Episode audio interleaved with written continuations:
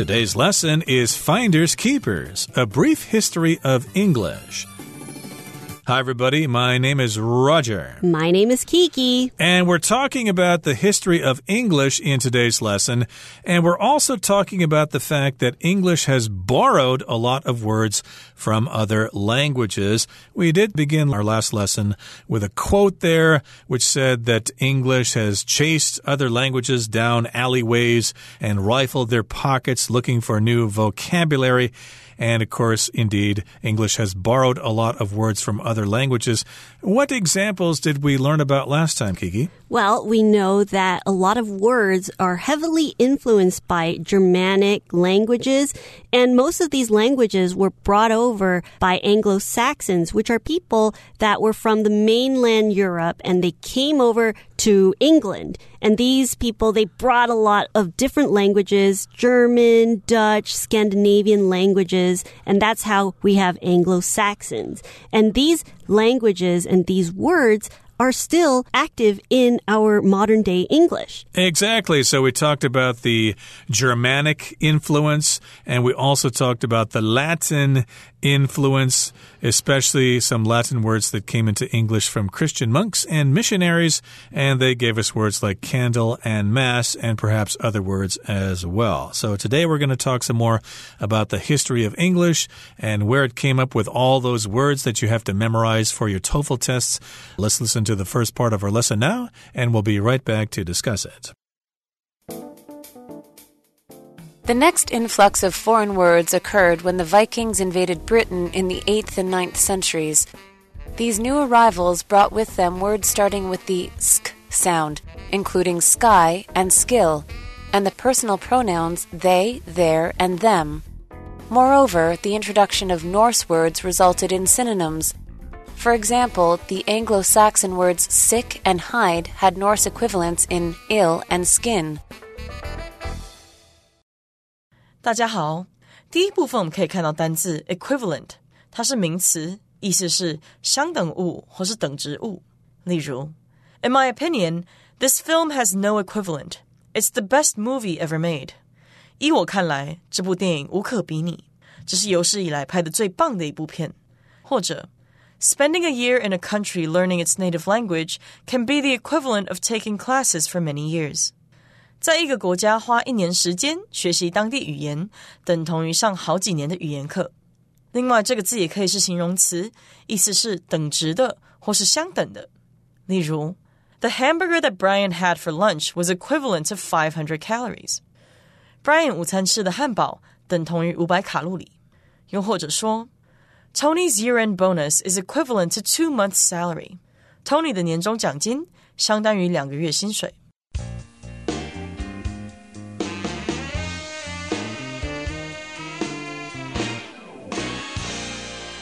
Okay, so we're talking about the history of the English language. So we've talked about the Germanic languages, the Anglo Saxons, and then we talked about Latin. Now we're talking about the Vikings, okay, which came from Scandinavia. And the next influx of foreign words occurred when the Vikings invaded Britain in the 8th and 9th centuries. Now, an influx here just means when something moves from another place inside of something else. And you can have an influx of, say, refugees from a war torn area, like uh, during the Syrian civil war, there, there was an influx of refugees trying to get into Europe. Right. And usually influx comes in large numbers, right? It does indeed. And you could also talk about a large amount of water moving from some place to another. There was a great influx of water from the river during the flood or during the typhoon. So we've got this kind of flood of foreign words, and that occurred when the Vikings invaded Britain way back in the 8th and 9th centuries. The Vikings were those people who had the helmets with the horns, although people say, nah, they didn't really have those horns. That was added later, but that's kind of the image we have of the Vikings. And with these new arrivals, they brought a lot of different words starting with SK, the SK sound, which include words like sky and skill, and the personal pronouns they, there, and them. So when the Vikings arrived, they brought words that started with SK. So these were probably words that the Anglo-Saxons or people that lived in England at that time, they haven't seen words like this yet. They probably don't even have the sk sound yet. And when the Vikings came, that's when they started to use this type of spelling and these type of words. Right, that's the sk sound. It could also include words that uh, are spelled S C U M, like scum, for example. And of course, this refers to the sound like sky and skill. And then we've got the personal pronouns that we all love so much they, their, and them. And of course, you have to know when to say them. They are coming over to their house to be with them. Now, moreover, the introduction of Norse words resulted in synonyms. Okay, a synonym is a word that means the same as another word, and English is full of them. Chinese has them as well. For example, go and quan in Chinese are synonyms. They're different words, but they mean the same thing. And, for example, the Anglo Saxon words sick and hide had Norse equivalents in ill and skin. So in this case, when you're sick, you can also be ill. You feel ill or you have an illness. So that's a synonym. And hide, you know, you're not hiding from someone. This is actually an animal's skin, an animal's leather hide. Okay. So Another way to say hide is skin. Exactly. So we've got two synonyms there, and they mean the same thing hide and skin, and also sick and ill. I'm ill today, I'm sick today. You could say it either way, although sick is probably more common, but in writing, it's sometimes pretty good. It's nice to have different words to express different things so that you don't get repetitive in your writing. So you like to have lots of synonyms there. And yes, indeed, we've got the word Norse here which does refer to Norway and that part of Europe. And that, of course, is also referring to the Vikings. So an equivalent, of course, means the same thing, but in a different form. So when I went to university, for example, if you wanted to take a special course, they might ask for a prerequisite, a course that you should have taken before you take this particular course, or they say, uh, you know, a Math 101 is required or an equivalent, a class that is similar or almost the same as another thing. Well, now it's time to move on to the second part of our lesson. Let's listen first, and then we'll come back to talk about it.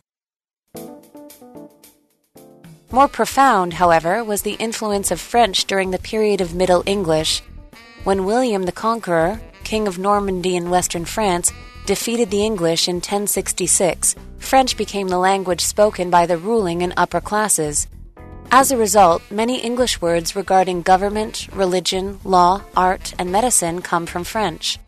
Today, almost one third of English words are of French origin.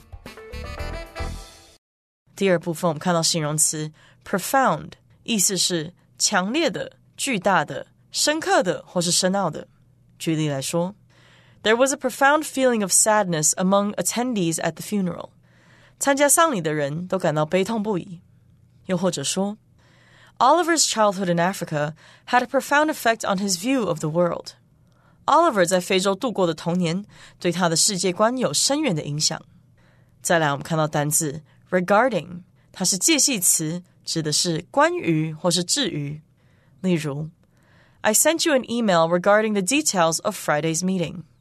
我寄了一封关于周五会议细节的电子邮件给你，或是 Regarding next week's dinner party, what should we serve？关于下周的晚宴，我们该上什么菜呢？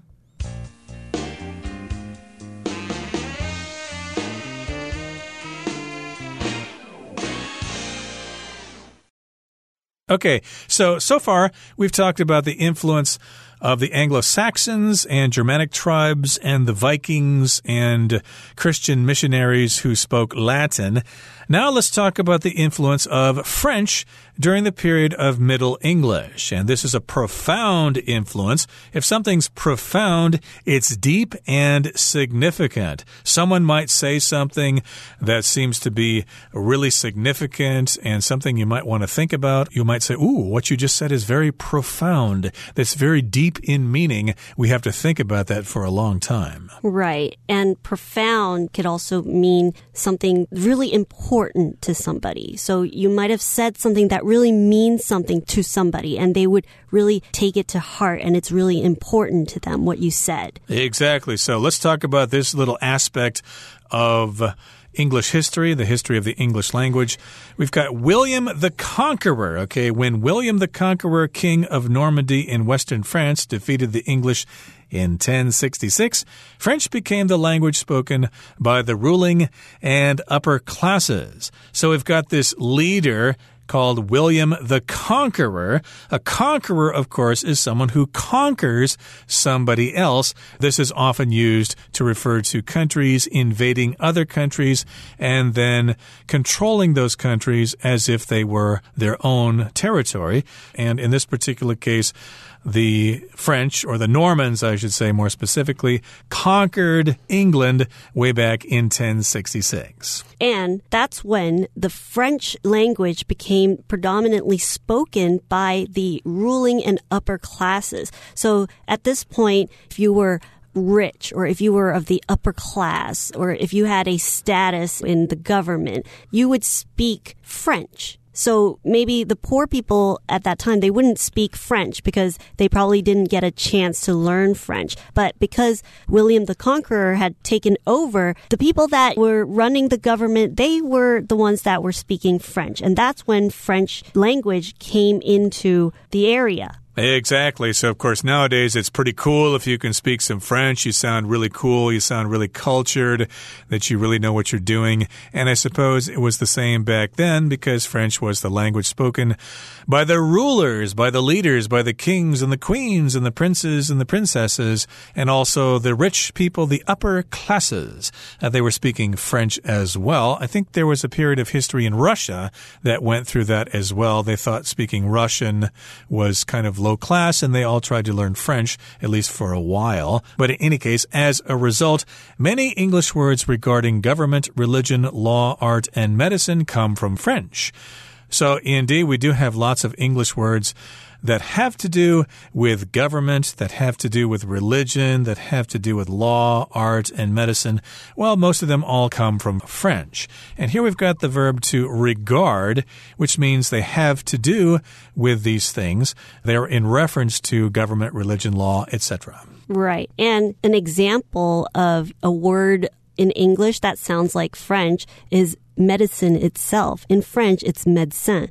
So it's really interesting to see that we have so many words that are related to all of these different areas like government, religion, and law, these all have persisted and stayed in our language use today. Indeed, and I should give an example here for regarding. We often see this word used in business correspondence. If somebody writes you a letter and when you reply, you could say, Well, regarding your last email or in reference to your last email, I'd like to say this. So, yes, indeed, these these words do have to do with government, religion, medicine, etc., etc. And today, almost one third of English words are of French origin, which is kind of surprising because I thought the English and the French hated each other. You might think the English would say, nope, we're not going to speak any French words. It's bad enough being separated from them by the English channel. We're not going to learn any French, but uh, hey, there's a lot of words in French that found their way into the English language. And I bet a lot of native English speakers don't even know that the words they're using come from French or Latin or Anglo Saxon or whatever. And they just think, oh, that's English. Well, that's the end of part two. Let's have a listen at part three. The Renaissance in the 1500s and the scientific revolution in the 19th century both contributed substantially to English too. The former brought about interest in classical literature which added many Latin and some Greek words, such as democracy, and the latter introduced a wave of scientific terms derived from the same languages, such as aquarium and binoculars. English may borrow fewer words these days, but there's no denying its long history of rifling through the pockets of other languages. 第三部分我们看到副词 substantially，意思是在很大程度上 巨大的或是大体上。举例来说 The report that Lisa submitted turned out to be substantially longer than what she had expected. Lisa 缴交的报告比她预想中的要长很多。又或者是 Eric has substantially more wealth than I do, but he isn't happier than me. Eric 拥有的财富比我多得多，但他没有比我更快乐。另外，去掉这个字的字尾 ly，就会变成形容词 substantial， 表示可观的或是大量的。例如，Rob won a substantial amount of money from the lottery. Rob 在彩券上赢了很多钱。又或者是 Monica inherited a substantial amount of property after her grandmother passed away. Monica 的奶奶过世后，她继承了为数可观的土地。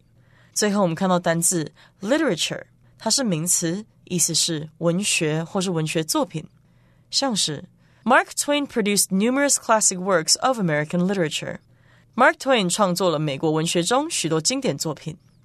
也可以说，While they're not considered great literature, romance novels are my favorite。虽然爱情小说不被认为是伟大的文学作品，但却是我的最爱。最后一个例子，Leslie's favorite class in college is English literature。Leslie 大学时最喜欢的课程是英国文学课。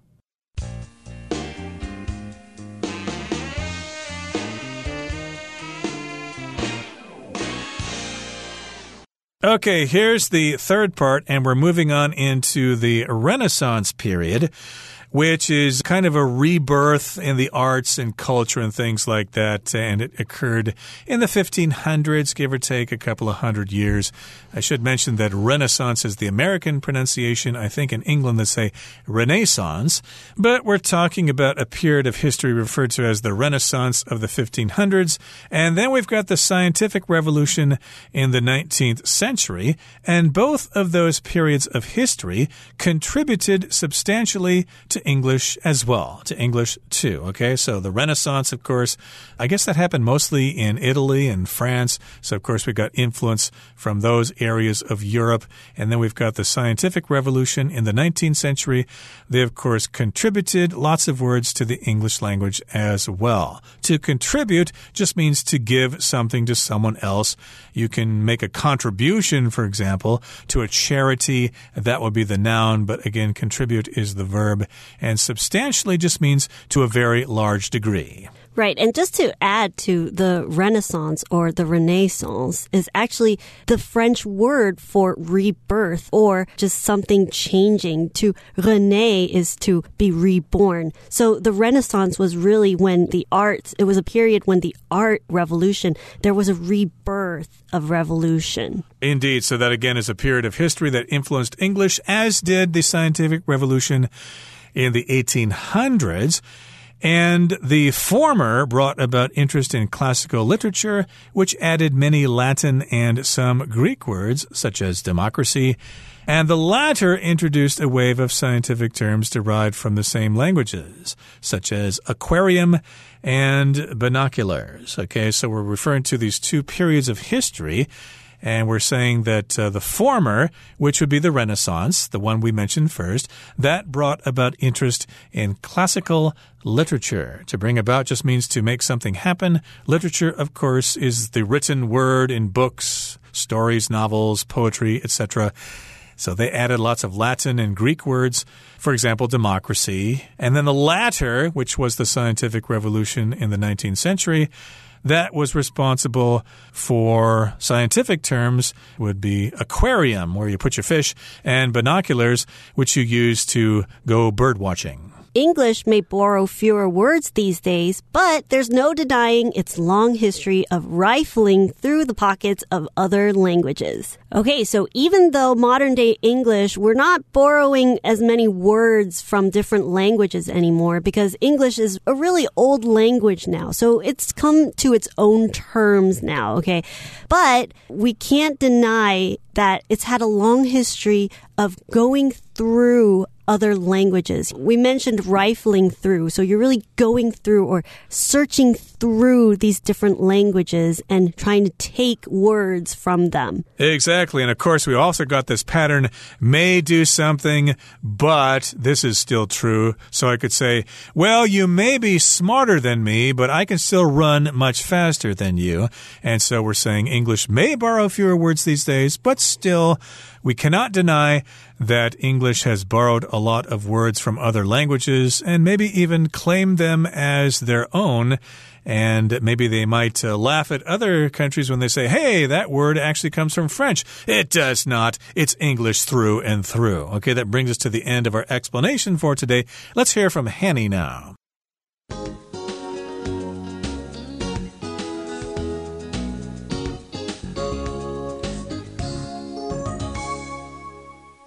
各位同学，大家好，我是 Hanny。我们来看今天的文法重点。课文第一部分有一句提到，古斯堪的纳维亚语词汇的引进。导致了同义词的产生。那文中它用到 synonym 这个名词来表达同义词，它的相反词则是 antonym 来表达反义词。我们来补充一下它们的字首字根。好，看到 o n y m 这个字根啊，表示字或是名字。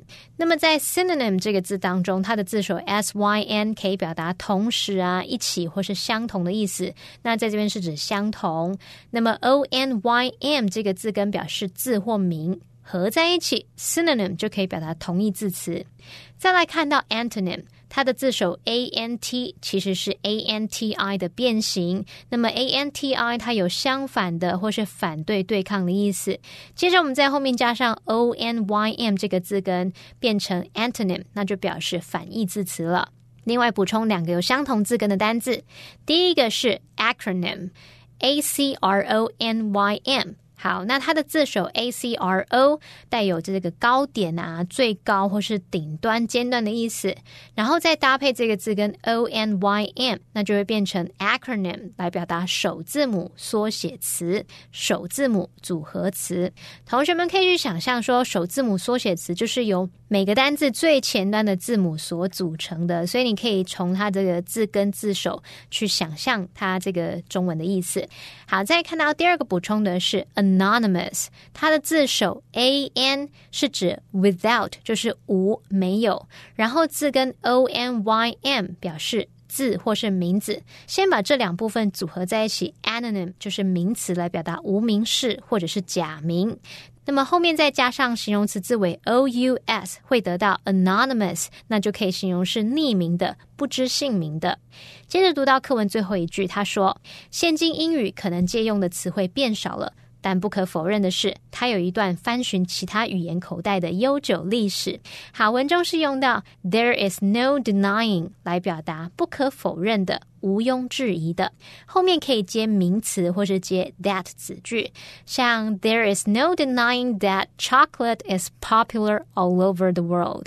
不可否认的是，巧克力在世界各地都很受欢迎。好，那其实 there is no denying 的用法呢，是来自 there is no 加上动词 ing 的形式。好，那这样的句型是表达说点点点是不可能的。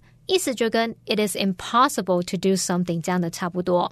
我们来补充两个这种句型。第一个是 there is no telling，是表达无从得知点点点，后面常常接 which 疑问词或者是 if 引导的名词子句，像 there's no telling how she will react to the news。 不知道他对这个消息会有什么反应。好，在第二个补充的是，there's no stopping somebody，或者是 there's no holding somebody，是指说阻止不了某人，挡也挡不住某人。像 once she starts talking about her children, there's no stopping her。她一旦开始聊起她的小孩，就没完没了，也没办法阻止她。好，那以上见重点整理，我们回顾今天单词吧。Synonym Wonderful is one of the many synonyms for excellent. Equivalent. At the current exchange rate, one US dollar is the equivalent of 31 new Taiwan dollars. Profound. Jane felt profound sadness over the death of the puppy. Regarding. Mrs. Withers spoke to Emmett regarding his poor test scores. Substantially. The baseball team will be substantially different due to the loss of several players. Literature. Professor Yamada is an expert in Japanese literature.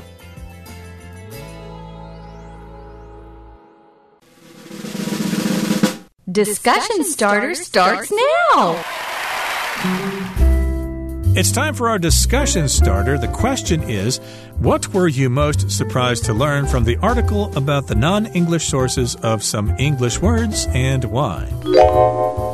Well, I was really surprised about the Vikings' influence on English because I didn't know that. Just like I didn't know that the sk sound came from the Vikings, like sky or skill. You know, like I didn't know that these derived from the Vikings and that they actually contributed to English because you feel like there's such a different culture from the English culture. And that before they came, I didn't know didn't have personal pronouns such as they, them, or there. Well, I was most surprised to learn that uh, we didn't mention the Spanish influence on English, at least for the United States, because Mexico is a Spanish speaking country, so a lot of Spanish words have found their way into the English language. I'm kind of surprised the article did not deal with that so much, but I guess they don't have that influence in England so much. Well, that brings us to the end of another edition of our program, and please make sure you join us again next time. From all of us here, I am Roger. I am Kiki. See, you next time.